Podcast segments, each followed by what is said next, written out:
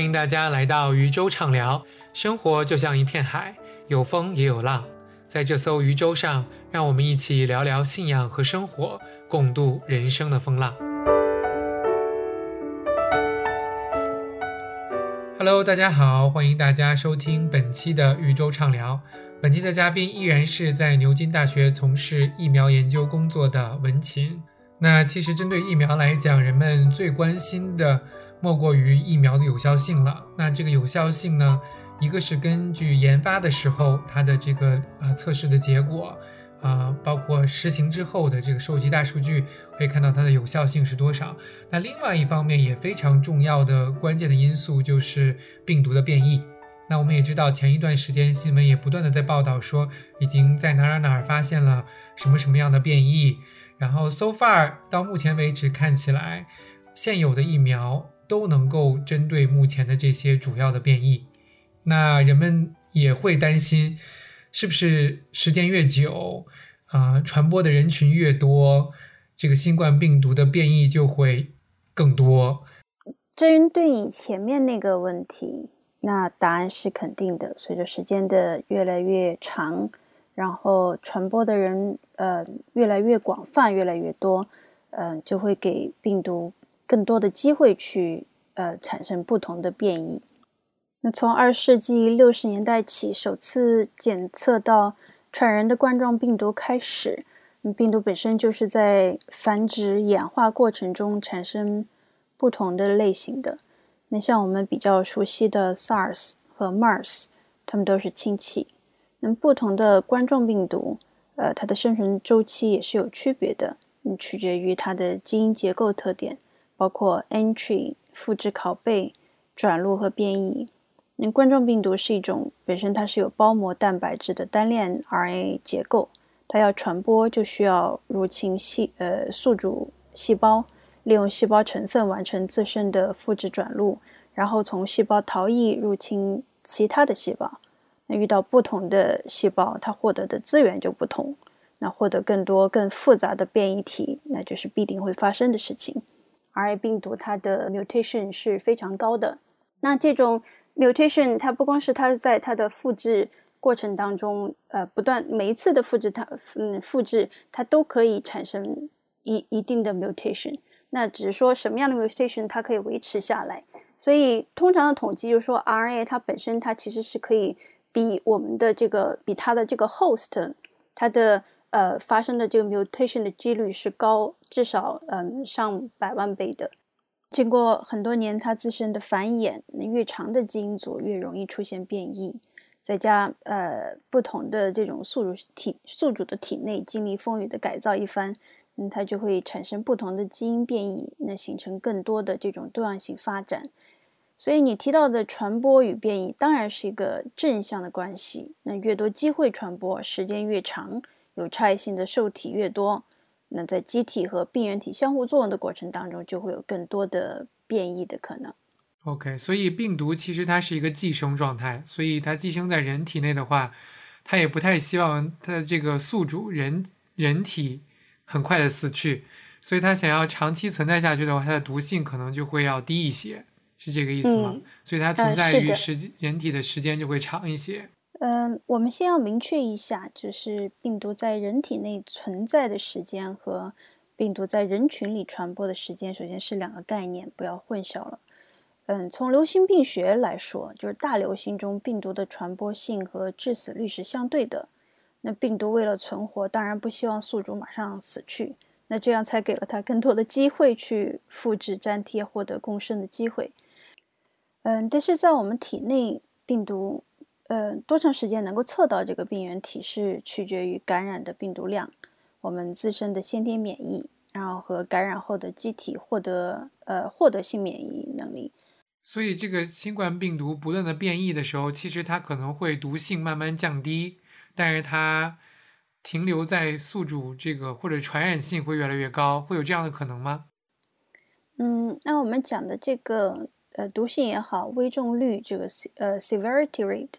那它本身呃跟病毒的变异和 genetic 呃 variabilities，就它遗传变异性是有关系的。那并不是说绝对的，就是说，呃，如果它要长期存在的话，它的毒性就一定会降低，或者是不会存在毒性突然非常强的变异株，不是这样的，呃，一个关系。呃，如果因为要从回到这个，嗯，为什么就这个毒性跟这个病毒结构的这个关系的话，我们就不得不讨论，那不同的基因型它可能带来不同的病理特征和传染性，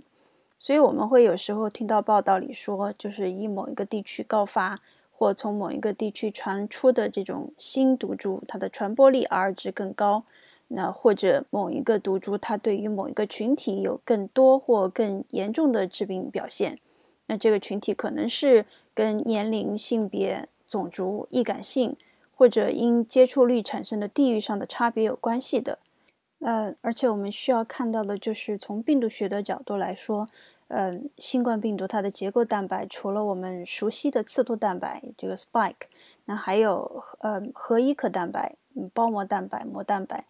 那刺突蛋白呢？有些翻译又叫做尖峰蛋白，那是病毒进入宿主细胞的武器。所以对于我们人体来说，这部分尖突蛋白那就跟我们的 ACE2 这个受体结合。那什么细胞具备这样的受体结构，它就容易被它侵袭。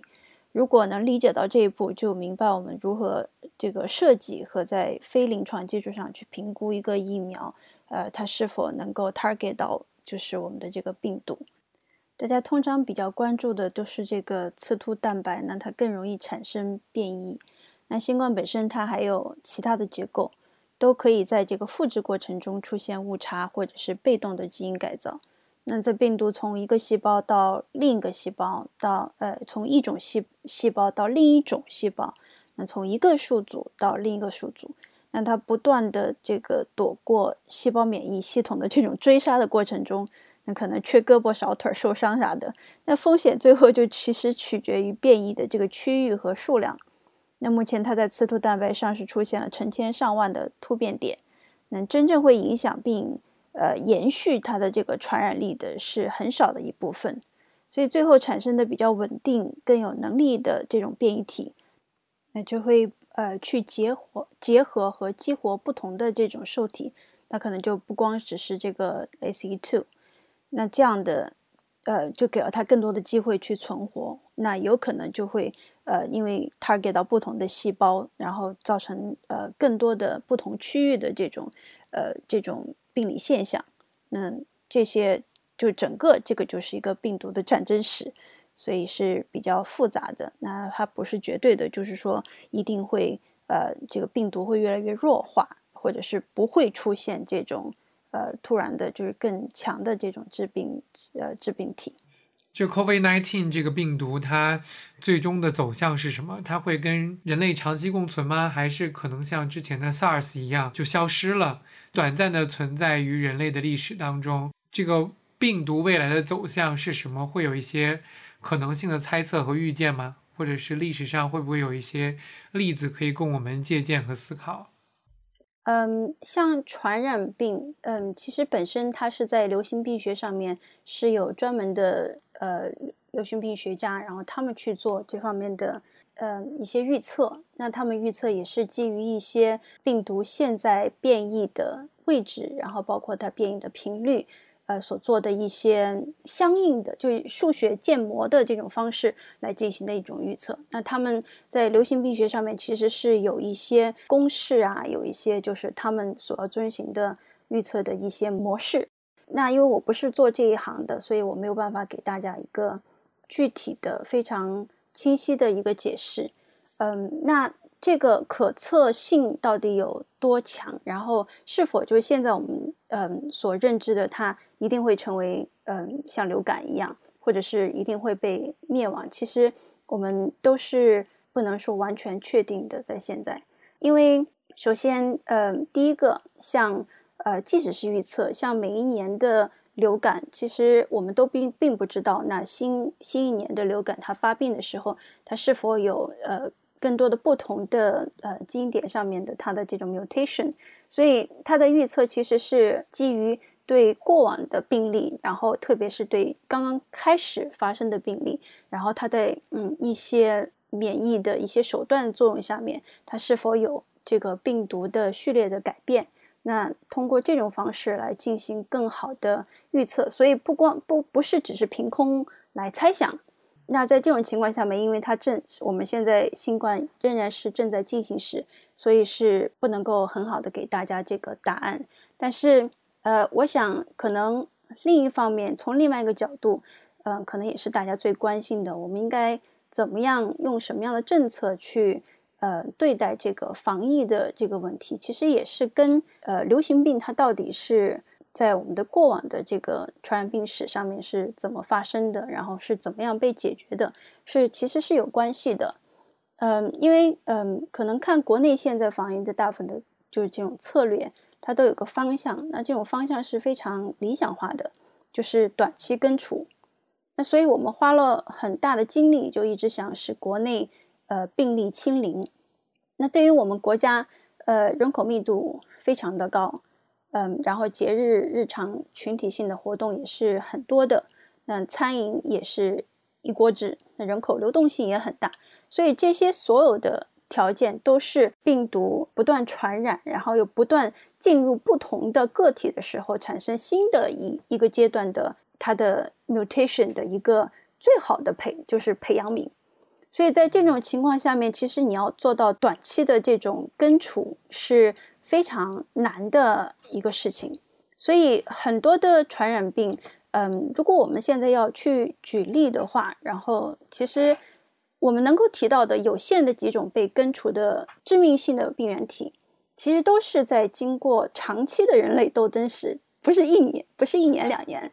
已经根除的恶性传染病是很少的，其实大部分是与呃人类是共存的。那如果要去看这种有限的几种就是传染病，好像是已经很少见的话，我们其实也可以大概看到，这个人类斗争史从来就针对一种病毒，从来就不是很短的一个时期。嗯，像麻疹这种，可能我们呃有些人比较熟悉，那也基本上被遗忘的现在。在儿童曾经在儿童中间有非常高的传染性，然后还有致死率的这种传染病，当时的时候也是因为环境经济的改善，然后还有呃疫苗的一部分介入，所以在富裕的地方现在已经很难再听到了，但是在一些亚非国家偶尔还是会存在。所以当我们说到麻疹已经被根治了，其实只是对于我们大部分人来说，它已经不是一个问题了。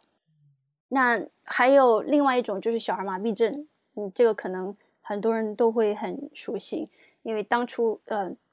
被就是小儿麻痹症伤害到的这些就是染病的这些孩子们，他们现在很多也是像我们的父辈啊这些，所以我们经常也会看到曾经得过小儿麻痹症然后产生后遗症的这些人，所以嗯，虽然就是现在我们很少再听到。其实也是最早的时候，是我们是非常熟悉的，它是由病毒造成的，预后非常差的这种传染病，也是从疫苗的普及，然后八九十年代就只有少数非洲和中东地区国家仍然是高发地，不是说它完全的被根除，但是它进化出来的致病的这个 variant 就是这种呃病毒株，它有两个变异体，现在基本上已经看不到了。所以还有一种仍没有完全根除，所以就刚刚你问我的问题，是不是整个病毒就是它会有同样一种表现？但是其实是它不断的在这样变异的过程当中，可能它会产产生不同的变异体。那它每一个变异体当它在不同的人群当中，它可能是不同的作用。嗯，这个也是可能有些人会问到的，为什么一些人种它可能？呃，得了这个病以后，他会有个 long covid 也好，或者是他有一些嗯更 severe 的一些一些 symptom，呃，肺部的一些表表征。那这个都是跟首先第一个他所感染的这个变异体的类型，然后跟他的免疫情况，那都是有关系的。如果还要再举一些我们比较熟悉的例子的话，就比如说天花。那联合国的天花这个这个根除计划是。从六十年代后期开始，一直持续到一九八零年正式宣宣布被根除。所以，针对这个病毒的每一个病毒它发病的研究的时候，如果它一旦成为全球性的疫情的时候，那作为联合国的 WHO，他们就会聚集，就所有的这些各个不同国家的在流行病学、病毒学、呃免疫学上面，就是比较有权威的这些科学家，然后一起来讨论，一起来面对这个问题。所以，嗯，当时他们的这个天花的计划，嗯，我们可以看看，就是虽然好像对于我们来说好像是所谓的短期根除了，但是它也是从六十年代开始，一直持续到了一九八零年。所以从一开始在亚非地区的流行，到全世界一起做了很多的努力。那所以像这种全球爆发的高传染性疾病，如果只是关注一个国家，它的防疫政策是否有在短期内清零？那我只能说，大家都是勇士。但是这个病毒并不简单，那我们得做好跟这个新冠长期共存的准备。那对于我们一代人来说，可能它就是一个长期，可能十年、二十年，也可能几年。像整个就是区域的封锁隔离政策就，是否是随着这个疫苗的大规模使用是可以有所缓解？那这些都是未知，是需要监测的。所以，希望我的这个答案能够回答到你的问题。那它的关键就是说，呃，可能对于我们来说，根除可能更在意的是在我们的这个地区，它是否呃没有了。但是，其实如果它一旦是个全球性爆发的一个传染病的话，其实全球的话，它会因为这个病毒的不断的演化，然后也会有不同的病毒和人类之间关系的这样的一个存在。嗯，确实是因为刚刚你讲到这些的时候，我就想到最开始病毒爆发的时候，比如说在武汉，在国内大部分地区的时候，人们的一些症状当中并没有提到味觉和嗅觉的改变，但是传到欧洲之后，就好像特别是 NHS 也是在告诉大家说，有一个挺明显的跟流感不同的症状，就是味觉和嗅觉的变化。那这个。应该也是因为病毒在经过了这么多人和这么一段时间的变异之后，它也发生了一些新的变异体，所以可能在欧洲、在英国的这个新冠病毒跟最开始在呃中国爆发的是可能不太一样了，已经经过一些变异了，对吗？嗯，是这样的。嗯，而且其实同一种病毒也好，就是甚至包括同一种。呃，食物 吃到不同人的身体里面，其实它的作用都是不一样的。因为可能有一点我们需要去注意的，就是整个这个病毒它侵蚀人体的时候，然后使人体最后嗯发病，产生就是表现为一些症状，其实都是呃很复杂的一个过程。然后这个过程其实是会经历很多的人体内的这种征战的。那这种征战的特点就是，首先第一个就是说，它呃取决于病毒进入你人体的时候，它的病毒量，也就是跟你打仗的这个敌方它的火力有多强。比如说它的装备是什么，啊，喜欢玩游戏的就知道，你得了解你的呃敌情。那这种情况就是说，嗯，当我们比如说戴口罩也好，还是勤洗手也好，或者是在一些比较低密度的人群里生活也好，或者是呃一些其他的方式，你都有可能减低我们每次摄入的这个 viral load。那嗯，在一个家庭里面共同生活的时候，那彼此说话，包括一起吃饭，那其实嗯也会有不同的这个 viral load 的接触。那在空调环境里面，嗯，它这个空气的巡回，然后再包括病毒生存的时间，也是会影响对方敌军它的火力有多强。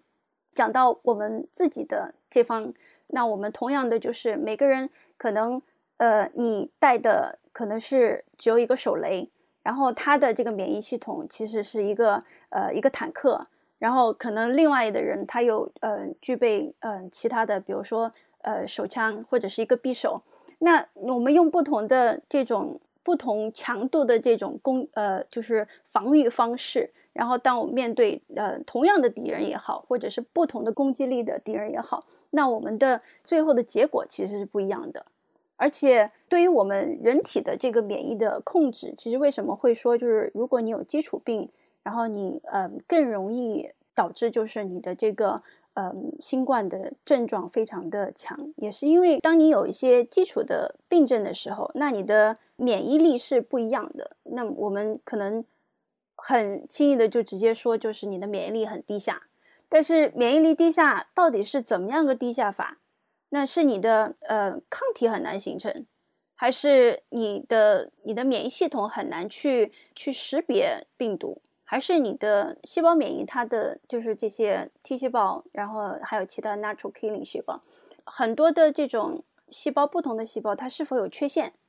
像比如说我们讲的艾滋病，那如果是呃有这个呃 HIV 的受感染，那本身你的其实 T 细胞它是 exhaustion 的一个状态，就是它本身是已经精疲力尽的，所以它对这种呃外来的这种侵蚀，它其实是没有反应能力的。然后还有一种情况就是像我们这种 allergic，那 allergic 就是这种呃过敏的时候，那它的它的免疫系统也是不正常的，那它呃会有很多的我们讲的就是这种 inflammation 的 molecule，就是它有很多的这种呃炎性分子的这种释放，然后它的呃一些呃不同的病，那有些其他的病它有可能是 T 细胞过度的旺盛，其实它也是打破了它的免疫的这个平衡。所以，不同的人的特点，那都会导致，就是说，当他接触到嗯新冠病毒的时候，它会产生一个不同的一个反应。嗯，那具体的它的这个平衡是怎么样的？我想是需要经过非常长的时间，做很多的样品的测试，然后动物的模拟，然后才能够很好的去解答大家的这个疑问。嗯，好的，非常感谢文琴的这个关于病毒的变异以及为什么不同的人同样的感染了新冠病毒，但是他的免疫系统反应差异很大，到底是会演变成轻症还是重症，其实不是一概而论的，这个真的是有很多因素导致的。同时，我想这也提醒我们，我们可能需要更多的耐心，因为我们现在真的是正在疫情大流行的进行时当中，所以。即使啊，科学工作者正在研究，即使啊，临床各种表现正在探索，但是我们还是需要有耐心，给更多的时间去发现到底是怎么回事儿。因为现在我们更多的只是观察到一些现象，嗯，包括啊，这个 long COVID 现象，就是你可能在治愈之后，病毒检测已经是阴性的情况下。你的这个新冠肺炎的症状还是会持续几周甚至几个月，而且不分轻症和重症，有种内在的因果关系，但是 so far 我们还是不知道，还没有得到这些实验和研究的结果。对，所以其实是这个病毒进入人体之后，人体的免疫系统要怎么运作，其实内在的机制和运作的原理是很复杂的。有很多方面因素在共同作用，所以很难是找到一个规律，或者很难从临床上只是通过他的呃性别，或者只是通过他简单的外在的身体是否强壮，很难直接辨别，因为内在的免疫系统到底怎么工作是很复杂的一个情况，是吧？啊，所以即使，所以是不是说即使出现人，比如说不同人种，他可能有。啊，不一样的呃致死率，也不能简单的就得出一个结论，好像这个病毒是特别针对某一个人种。嗯，这个其实是非常难讲的，因为我们现在看到的，其实它对哪一个人种是有个特别强的攻击性，其实都是从我们最后的嗯呃数据，就是就是好像你扔了一个石头下去，其实你也不知道这个石头是圆的还是长的还是方的，但是你看到的水花都是一样的。但是你不能够从这个水花来讲，它到底为什么就是它的方石头起作用了，圆石头起作用了，或者是或者是其他的石头，所以你只能就是说看到了它的这个表象，呃，这呃有这样的一个特点，因为这个也是我们防疫需要去注意的，因为我们临床上面针对的都是直接针对的是体征病症，呃，体征和这个呃呃症状。所以，我们当然是要用反述的方式，然后回去看在分分子呃生物层面，嗯，在基因上面，它到底是怎么样一个情况，它有哪些规律，我们可以去寻找。但是单单从一个表象上面，然后来推导，就是基因肯定是怎么样的，我想是缺乏很多的根据的，所以是一种猜测。OK，好，谢谢文晴对我给我们做的这些澄清，非常的有帮助。那我们在这里也就进一步想谈一谈，特别是网上信息的这些繁杂，比如说在疫情爆发前期的时候，比如在啊中国爆发的时候，那无论是微信的公众号，还是微博，还是这些小视频。都有很多很多的这个信息，那有的呢是引用这个学术文章，有的是引用那个学术文章，感觉都是很有权威的，感觉都是说的是很对的。那各种的猜测也是啊，论调甚甚嚣尘上。有的人也说这个病毒很可能是人为制造出来的，有些人说啊不是人为制造出来的，就是这种可能性是很低的，等等等等。就大家。似乎面对新出现的病毒之后，现在又是一个自媒体的时代，就是反而信息特别爆炸的多。那那个时候就不知道该怎么样辨别。那你的这个专业知识，呃，来讲你是应该是比较专业的，也而且也是研究啊病毒和疫苗相关的。那你在自己看待这些信息的时候，你是？怎么样的分辨呢？或者你建议大家应该如何去做这个信息的筛选和辨别呢？嗯，首先第一个，其实呃，我们不得不承认，就是说我们的信息的这样的可以公开的共享，像现在这种情况是非常呃，对我们是有有利的一方面，它也是一个科技发展的一个必经的一个进程。所以我们也看到，就是说随着嗯，这个信息的，就是很很轻易的，就是可以很，大家可以去搜索，然后可以去呃宣传，可以去嗯彼此的讨论，其实是给了我们很大的机会去接触一些我们并不熟悉的专业。呃，我觉得在这方面是非常好的人类发展的一个一个过程。但是另外一方面，呃，我们也需要看到，就是说它给了我们更多的挑战。其实就是说，我们嗯，人性里面的其实对很多权威也好，然后呃，对我们想成为权威也好，包括呃，我们对这种就是公益也好，对很多的东西的呃需求，它是非常明确的。那同样的，我们是也是希望很多的信息是公开公正，嗯，但是另外一方面来说，如何来达到这种公开公正，其实。对于我们个体要做什么，其实是遇到了很大的挑战的，呃，因为我们都会在人性里面都会有迫不及待想参与到某些事情当中，包括因为呃华人的一个特点，我们是群居，然后非常紧密，然后也对隔壁家老王的事情非常的关心，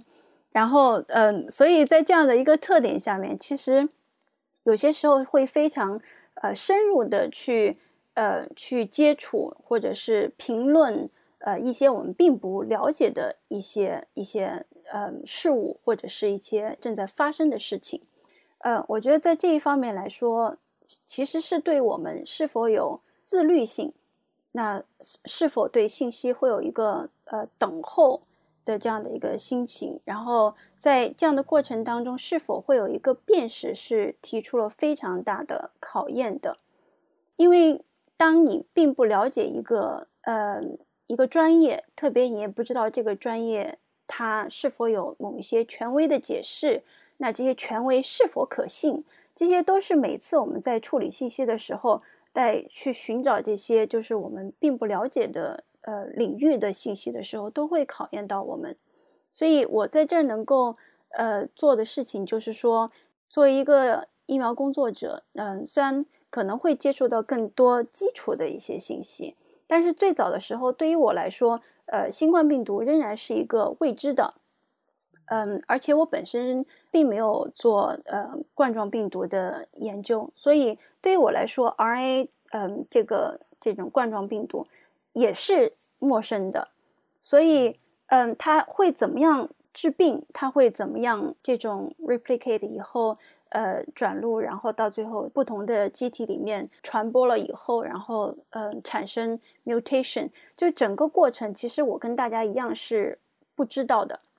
但是在这种不知道的情况下面来说，你怎么样去判断信息？首先，第一个，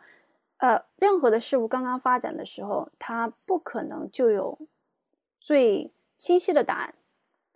这个，我想，呃，对于很多人来说是非常难接受的。就是我们一定要开始的时候，我们什么就要都要知道。然后，第二个，呃，你要允许，就是做这一行的人。他们自己去研究，他们自己去探讨，因为就算是在科研领域，那不同的研究员，他们可能在讨论不同的方面的时候，他们都是有限的。那他的这种有限性，可能也会使他的最后的结论，其实也有可能会有偏差。但是因为他是在他的同样的一个领域里面，甚至就是说。就算不是同一个领域，但是它是都是用这种科学研究的方式在做，嗯，在了解这个世界的这些这个圈子，所以大家会有同样的这种方法。那他们，呃，当每次我们发表一些文章的时候，我们就会遇到同行的评审。那我要证明这个事情，那我的同行就要来帮我来检测我是否有呃一些盲区。那我是否在实验设计时候，在嗯这个数据的分析的时候，在结论的嗯归纳的时候，是否有出入？那最后这种结果的可信性，它的科学性到底是什么？都是有同行的人他们来质问，但是他们的质问，他的目的并不是为了打垮你，并不是为了让你做的呃研究一无是处，而是就是说他会给你提供更好的一个 critical thinking 的机会，让你。去思考你自己的科学研究或科学调查是否呃全面，是否有一些 bias。所以在这种情况下面，其实我觉得大家是需要知道科研到底是怎么样进行的。那在这样的时候，你看到同行评审就是评议的时候，然后他们如果会产生一些呃一些 debate，也会产生一些就是。呃，对一些问题的你来我往的这种探讨，其实是非常正常的现象，因为我们是在这样的一个质疑的过程当中去了解一个未知的事情。嗯，但所以我觉得，首先这个是我强调的第一个问题，就是说大家要明白一个新的领域，特别是它是一种呃生命科学这个方向，然后它用呃需要用科学的方式去了解这个世界的时候，那这个是。我们去研究它，去探讨它的一个基本的方法，所以在这样的过程当中，可能很难满足大家，就是马上就我就要知道一个爆炸消息，马上我就要知道一个呃热点，然后别人都不知道，然后就我知道就是这个故事的结尾是什么了，所以就要去控制这种看电视剧的这种这种心情，因为你得等这个故事的发展，这个是第一个。那第二个就是，因为刚刚我提到了，就是每一个圈子它会有它这个圈子，呃，在专门做这个事情的人，他们自己本身就已经建立了这个专业上面的一些很系统的一些工作规律，所以可以建议大家，就比如像医学类的，嗯，特别是像这次的传染病，像这一类的，其实可以去看很多国内的专业的医学，然后还有生命科学的公众号。像呃丁香园呐，像呃科研圈呐，嗯，像中国病毒学论坛，呃生命科学前沿，iNature、iScientist，就很多像这一类的，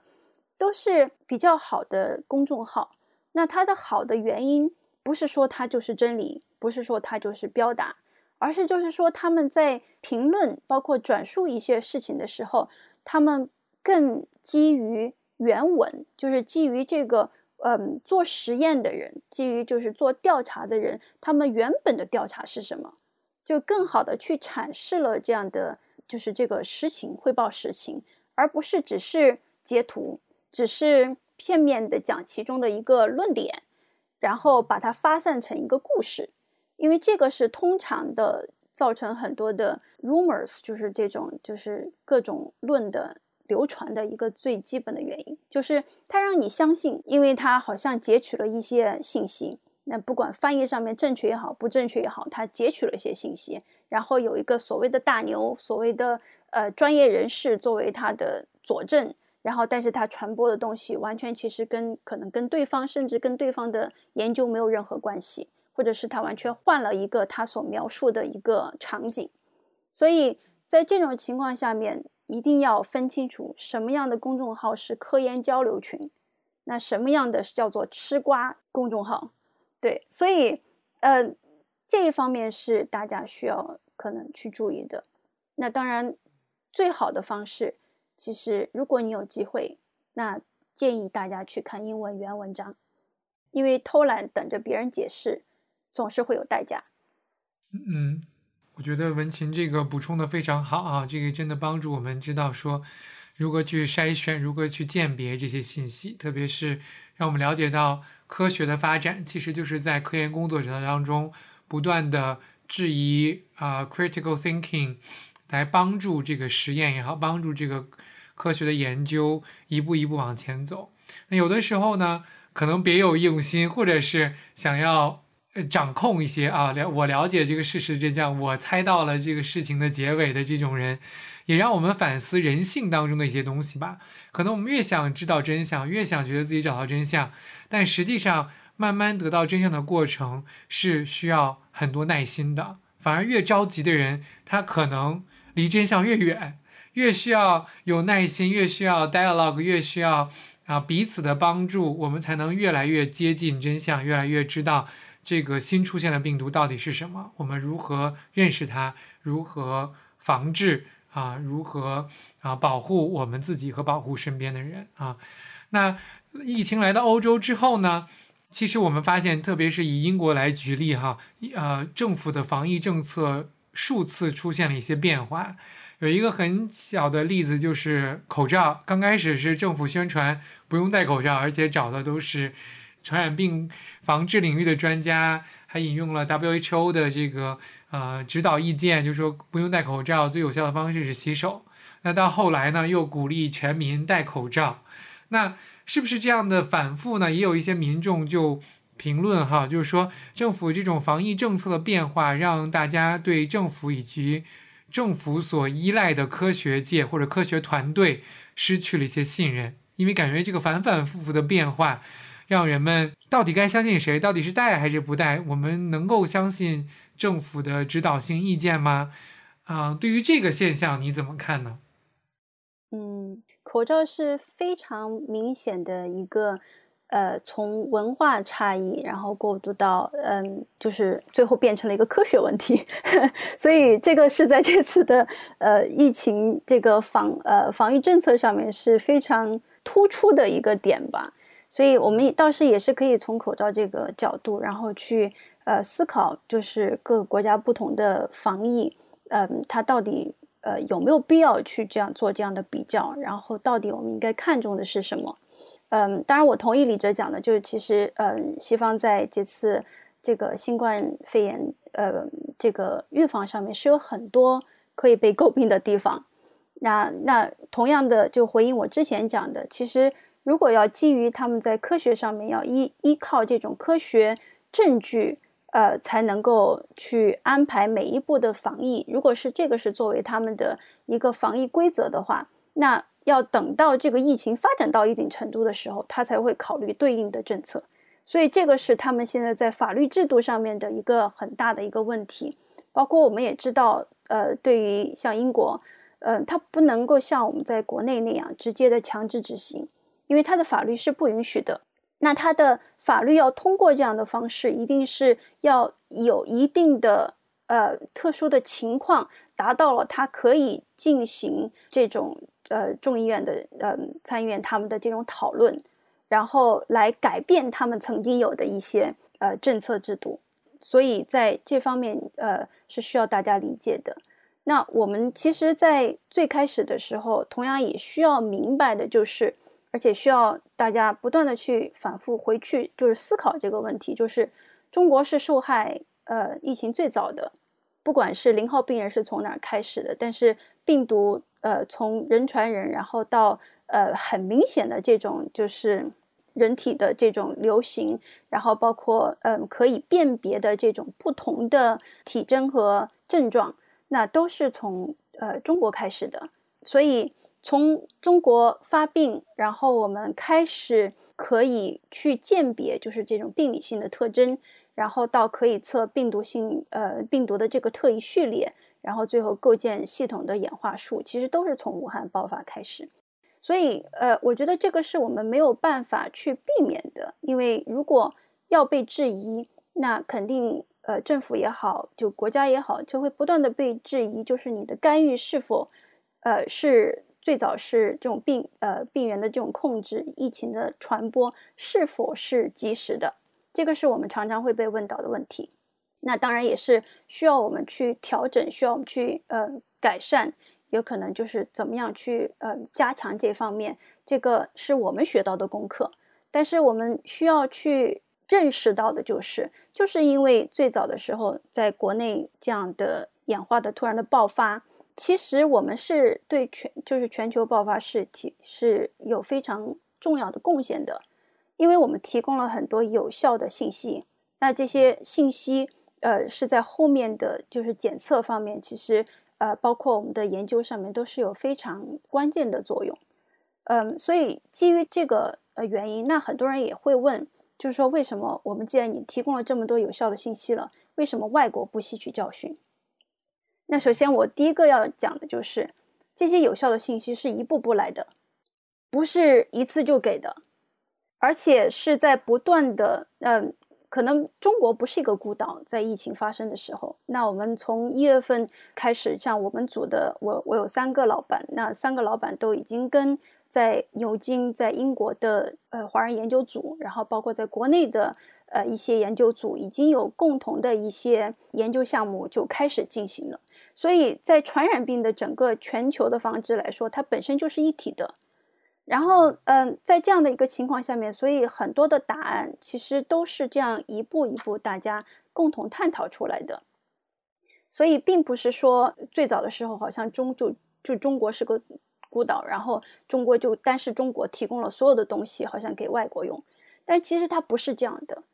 所以我们也知道，WHO 很早就介入了。那不管它的介入，大家在大家眼中看是有效还是没效，但是它也是对整个呃全球的这种疫情的管理，包括防治的这种呃促进，都是有非常重要的作用的。所以这是一方面我们需要去面对的。然后另外一方面，呃，是想给大家一个鼓励，就是说，呃，中国的防疫其实不是小白。啊，我们不是传染病小白。那如果你了解中国流行病学发展史的话，那你就会了解中国老百姓为何对防疫具备一一定的就是本能性的认知和判断。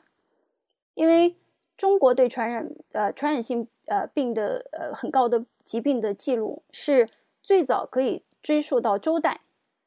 那至此以后，基本上是很多的朝代基本上代代的。呃，正史包括医书都会有对流行病的记录，所以从政策上面来说，也是从古代就形成了一些理论的体系，那跟现在的防疫思路是有一定联系的。那比如说，不管是史书也好，还有专论疫病的书籍，那包括中医学的经典《黄帝内经》，那都会谈到一个顺应节气是预防流行病疾病的一个策略。那就像我们说的，秋季、冬季，呃，你要感冒盛行的时候，不要让自己着凉了。那不要去发病率高的地方聚会。嗯，这些我们所谓的本能知道的道理，都是代代相传下来的。那像中国医学史、中国救荒史，还有呃瘟疫论，然后嗯，被亚洲非常呃熟悉的这个《伤寒杂病论》，就像日本，嗯，他们嗯，韩国都有很多的研究。那这些等等都是描述过去中国在不同的疫情期间的一个防控措施。那当然，基于封建社会的一个特点，那检疫防疫都是强制性的，也是以维护社会稳定为主。那所以这个思想和这个目标，呃，是从古延续到了我们现在。对，所以你要看到这个背后的历史性。所以这至于这个。治疗措施对于当时不同的传染病的治疗措施是否有效，那有效性又有多大？这个在传统医学史上是不容易看到的。嗯，因为现代医学所需要的这个标准都是后来建立的。但是我们可以肯定的就是，在我们的整个传染病史上面来看，我们的所经历的这些，都让我们学会了对公共卫生的管理，然后染病尸体的处理，包括病人的隔离。那这些全部都是有史书记录的。所以，中国传染病史就除了气候的特点来说，那我们整个民族也喜欢聚集而居。那我们的家禽也非常的多，那朝代的更替，还有战争苦难，使我们这个民族经历了很多次的瘟疫的大流行。那可能能够说出来的，就像我们伤寒呀、鼠疫、流感、呃痢疾、麻风、霍乱，就是这些很多。所以百姓对防疫的认知和本能，那不管对错，本身就不是滞后于临床调研的。所以这个跟国外是有本质的文化区别。对吧？所以，对，所以当代在我们国家，流感也是一个高发。那特别是经常听到，就是可传人的禽流感又在亚洲哪个地区爆发了，那基本上都跟我们有关系。那再加上这十年内还有 SARS 的扩散，也是呼吸性疾病。所以 SARS 在二零零二年的发发现，二零一三年高发，然后对呃对宿主的这种传播途径研究。一直持续到现在。那二零一七年的时候，嗯，这次嗯有也是新冠呃新冠呃病毒的研究做出了很多贡献的石正丽团队，他们同样都是对这种冠状病毒引发的这种呼吸性传染病，当时他们也是对 BATS 有很多的调查，所以同样是这个这些疾病，就是中国的感染人数和死死亡人数都是全球最高的。所以，对于我们对于东南亚的人来说，即使是冬季流感盛行，那我们还有雾霾的这些状况，那呼吸是很多的 challenge 的这样的一个经历。所以我们有很多的经验，知道在人口密集的环境下面是需要佩戴口罩的。但是这是一个对于我们来说是个常识的问题，但是对于西方人，如果他们要去证明它的科学性，那是很麻烦的一个事情。对，因为他不能。重演这些历史，他们没有经过这些历史。对，就像你不可能要求没有经过洪水的人，然后随时家里面备个潜水艇，然后或者是他的房子要修得来，就是要像红区一样可以排水、可以泄洪。你不能够要求他，就是说他的预备跟你是一样的，因为包括我们也了解，就是西方国家它没有像呃中国那么多的，就是人口密集的这样的一个状况。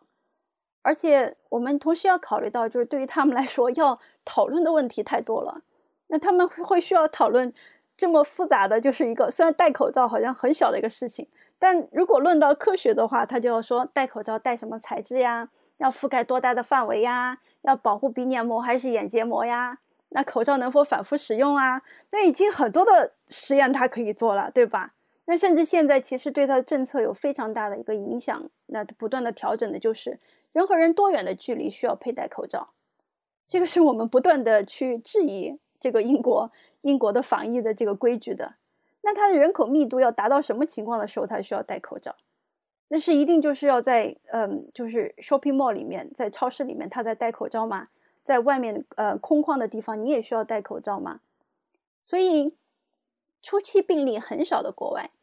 他们需要考虑的习惯上的调整。也许对他们来说，的确当时就只是勤洗手，因为他们原本的生活环境不需要他们像我们在国内一样清洗每个东西都那么仔细。那外国人很多外套冬天一个冬天都不洗，然后他，然后他们的过敏性鼻炎也是非常普遍的。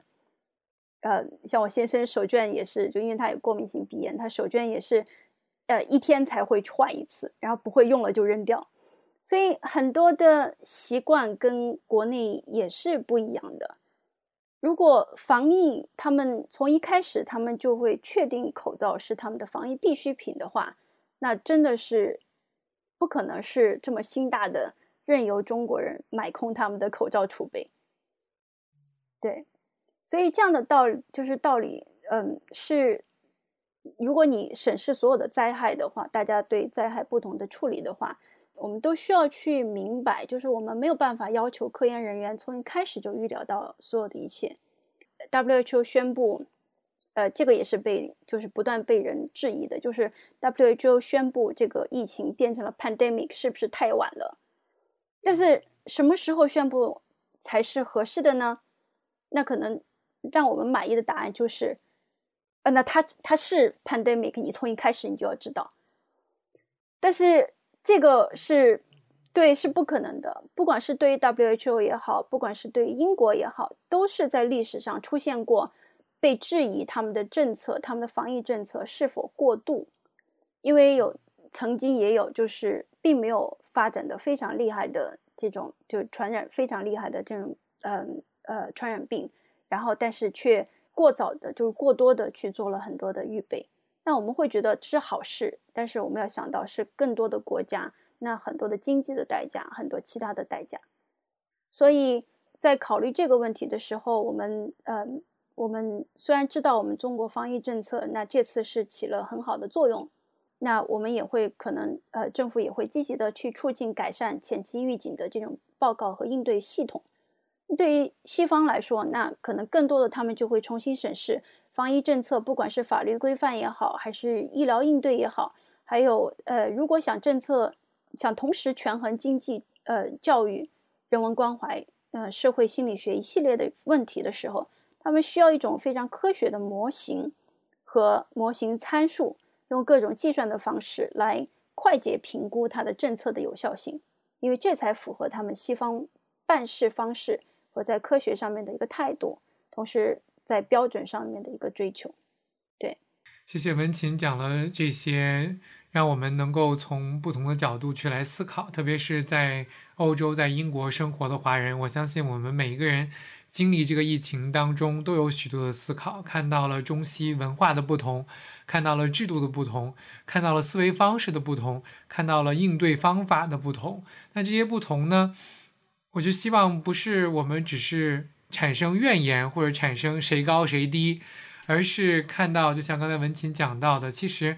在科研界啊，在面对这个大流行的病毒的时候，其实重要的是合作精神，重要的是信息的共享，重要的是彼此的学习。那作为啊某一个国家、某一个地区的政府来讲，经过这个疫情的冲击之后，那我想。无论是怎样的国家、怎样的政府，都会有这种内部的反思，都会从这样的一个历史事件当中去学习。那我们也期期待说，我们能够还是继续带着希望往前走吧，因为我们想，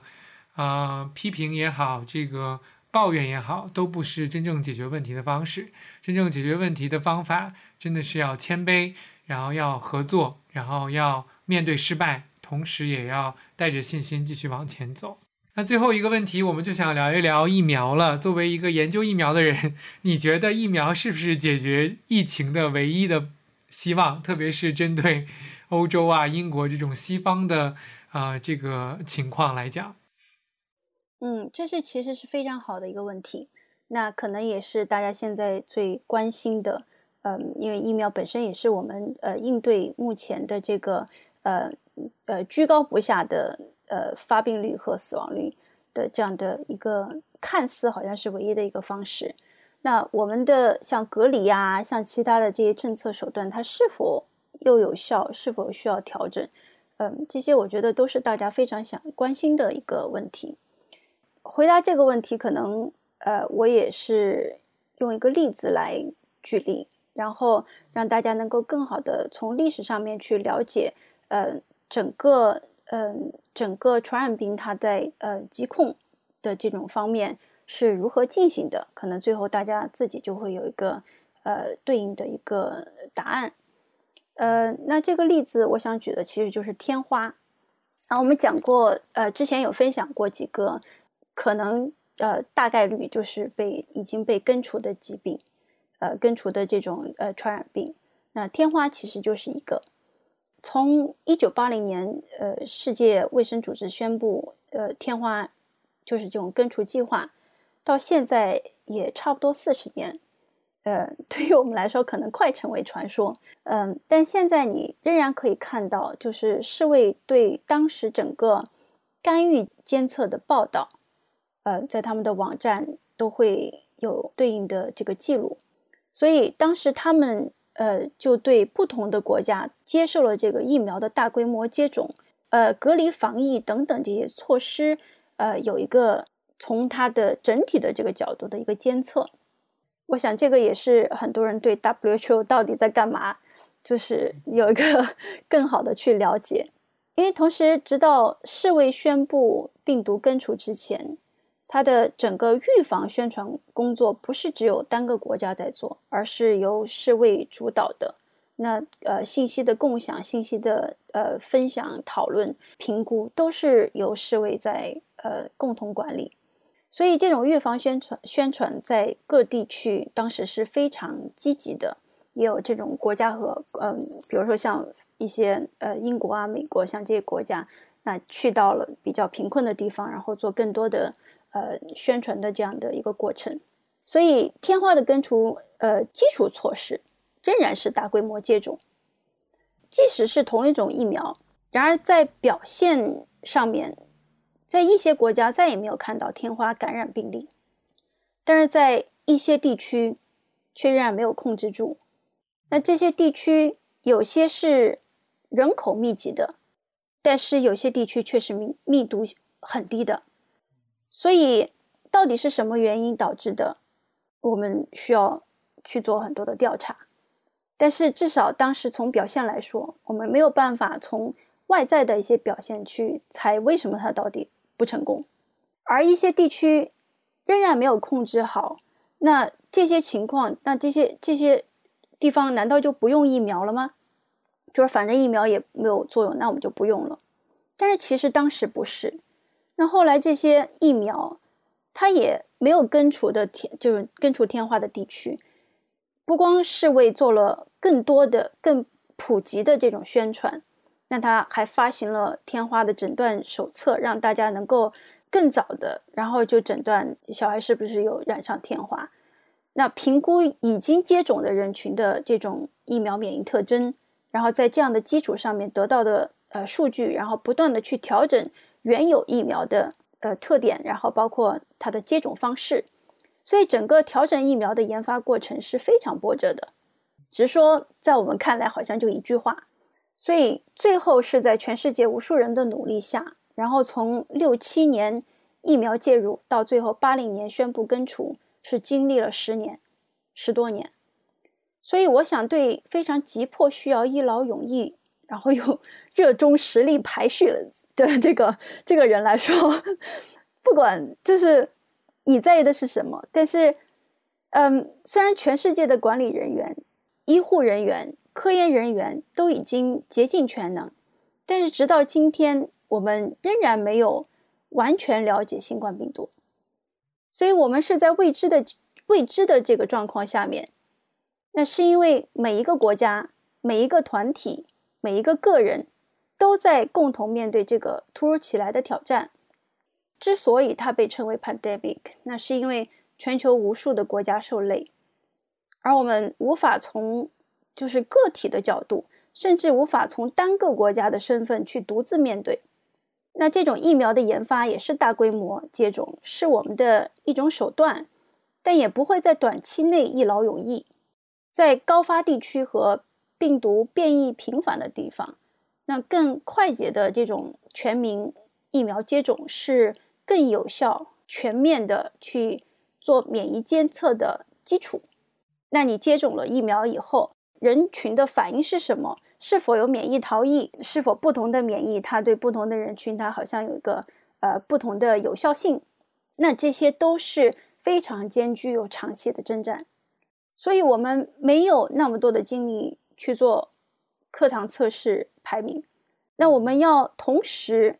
对我们现在所有的所能用的，不管你是 AK 哪一个手枪，然后或者是只是一把匕首，你不管是哪一个工具。你同时同时期你面对就其他，你还要同时期面对其他的自然灾害，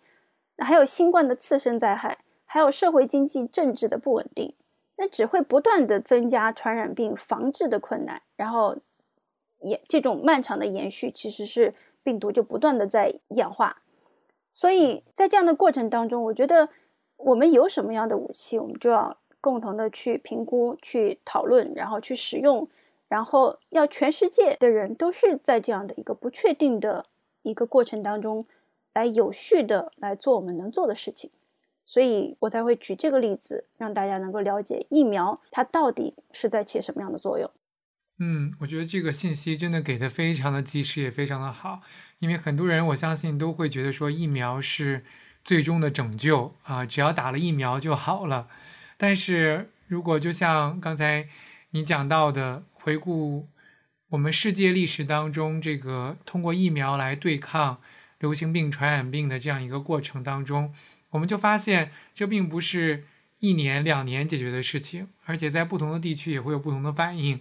很可能我们现在大规模的接种疫苗，也是在一个探索的过程当中，要去观察，当大量的人群接种疫苗之后，会产生什么样的反应，还会有接下来的应对措施会继续的跟上。所以，我们还是不能。就觉得接种疫苗就万事大吉了，我接种疫苗我就可以 到处去玩了，去 happy 了，可能还是不行。该遵守的规则还是要去遵守，那该要保持的谨慎还是要保持。而这个过程当中，我们更希望的是，啊，就像你刚才讲到，这并不是只关乎某一个个体的事情，这基本上是所有人都在参与其中。那我们在参与的过程当中，我是更出于保护自己、保护别人。更帮助了往前走一步呢，还是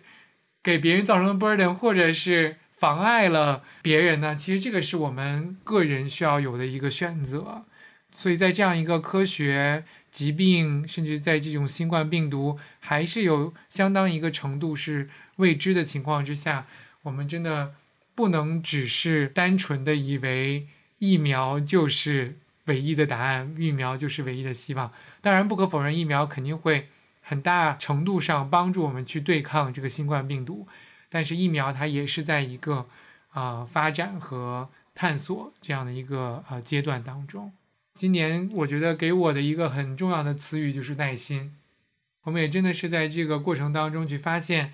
啊，真正能帮助我们忍耐，真正能帮助我们有耐心的，其实是我们对神的信心。因为如果我们想要自己去掌控，我们想要自己去控制的时候，往往是最没有耐心，也是最容易崩溃、最发现自己不行的时候。而当我们将信心放在上帝那里的时候，我们反而能够有耐心去面对疫苗，面对疫苗的推广，面对疫苗推广之后可能会发生的情况，以及啊政府医疗的这个应对。所以。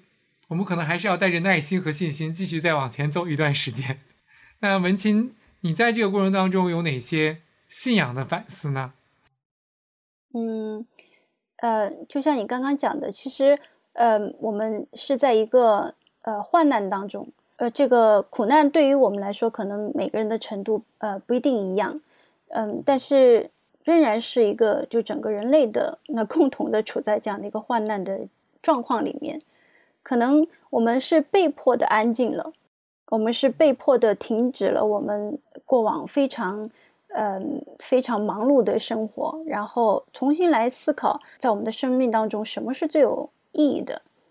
那重新看到生命的可贵，很多人会为死去的，嗯，这些人会觉得他们真的是非常可惜。所以我们也会为他们痛苦。那这样的过程其实是让很多嗯平时并没有在这个医疗工作当中的人，其实都是一次性的面对了这样的一个呃一个非常大的一个，就像创伤，就像过去的地震，那是非常高的死亡人数。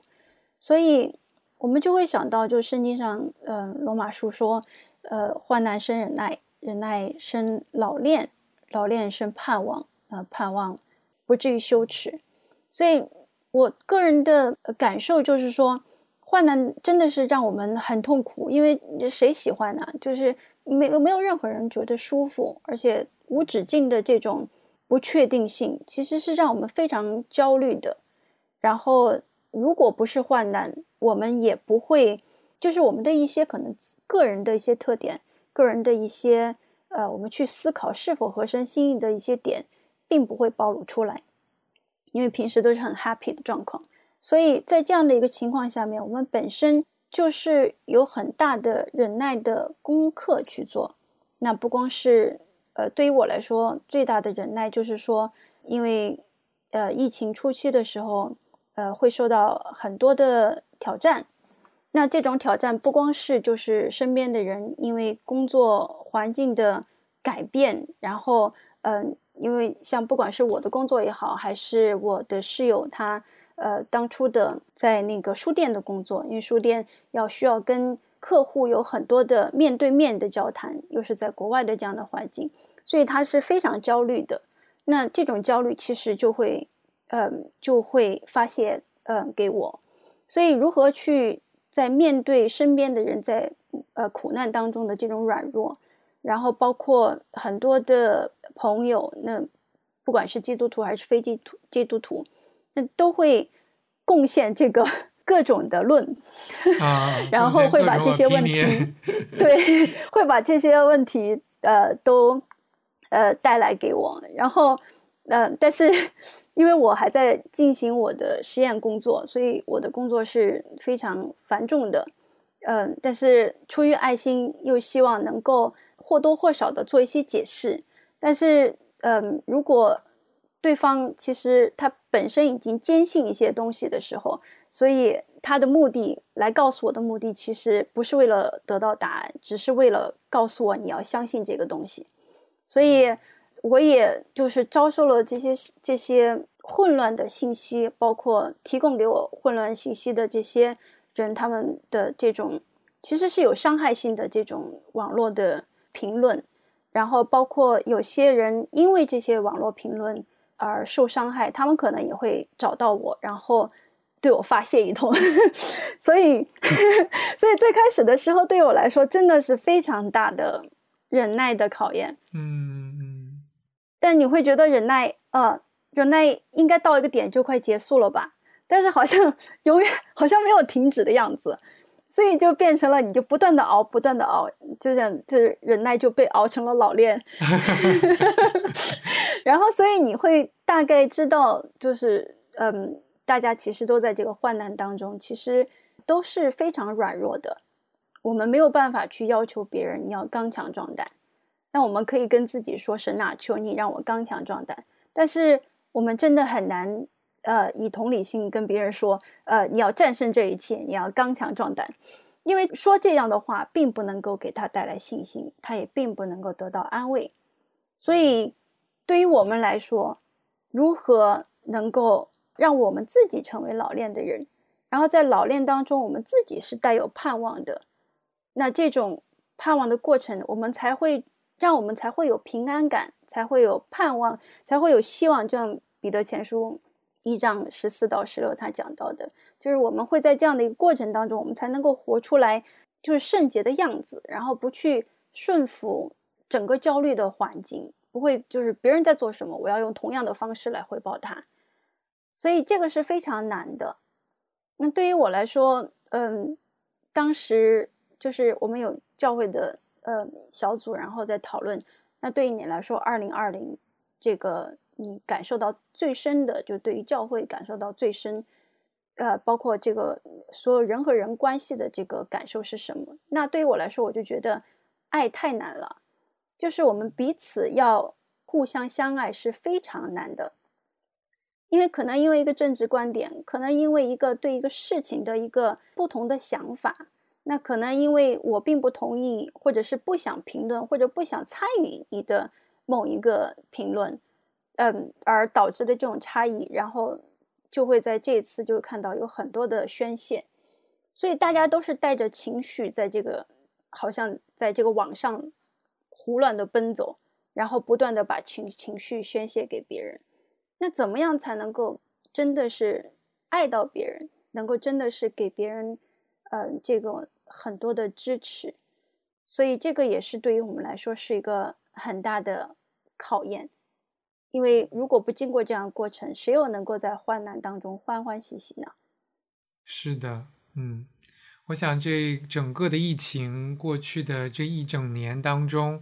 啊，我相信对每个人的影响都是很深刻的，而这种影响我们也不能够忽视它，而我们应该正视它，而且在这个过程当中不断的去寻求神的带领，真的是谦卑的来到神的面前，因为我们不断的也看到人性的软弱，看到人的有限性，制度的有限性，啊，科研医疗的有限性。啊，看到人心的复杂性等等，这一切都让我们去向这位神来呼求，